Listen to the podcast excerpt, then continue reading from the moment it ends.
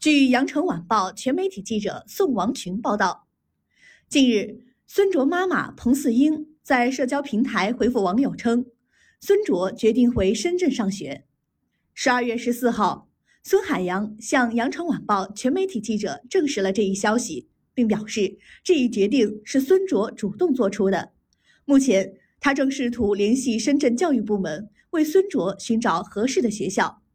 按成绩的话，孙卓上深圳高级中学或深圳实验学校没有问题，孩子自己也表示上这两所学校没有压力。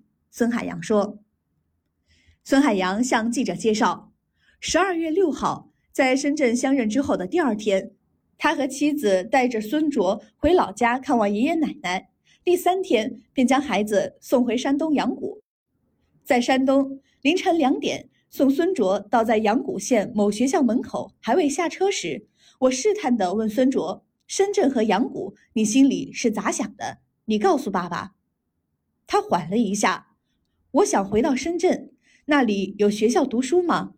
我告诉他：“回深圳第一件大事就是去帮你找学校，并告诉他阳谷这里有你的同学和小伙伴，还有姐姐，以后放假、过年过节。”都可以经常过来看望他们。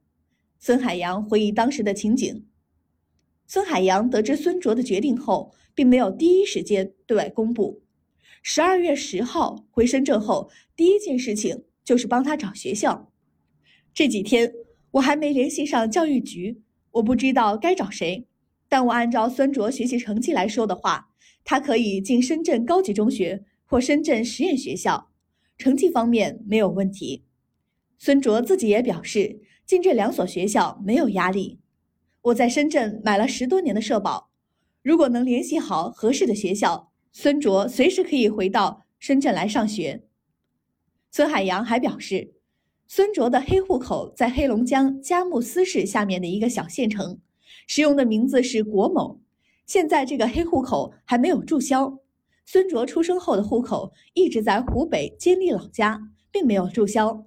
我们全家人的户口都在老家，希望相关部门能注销孙卓的黑户口。